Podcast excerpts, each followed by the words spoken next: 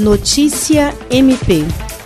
A Procuradora-Geral de Justiça do Ministério Público do Estado do Acre, Cátia Rejane de Araújo Rodrigues, esteve nesta segunda-feira na Federação das Indústrias do Estado do Acre para acompanhar a soma de livros literários arrecadados através de uma campanha do MPAC em parceria com o Sistema S. Os livros irão beneficiar a biblioteca da Escola Frei Heitor Turrini, no bairro Cidade do Povo.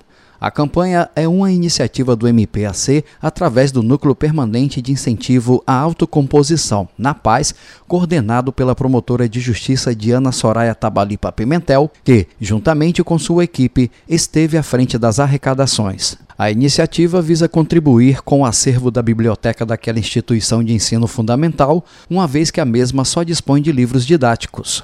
A chefe do MP Acriano destacou o trabalho que o MPAC realiza através do NAPAZ e sua importância para a justiça no futuro. A promotora de justiça Diana Pimentel também deixou sua mensagem de agradecimento, destacando que a leitura é a arte da palavra e quem domina as palavras tem muito mais oportunidade de vida. Jean Oliveira, para a Agência de Notícias do Ministério Público do Estado do Acre.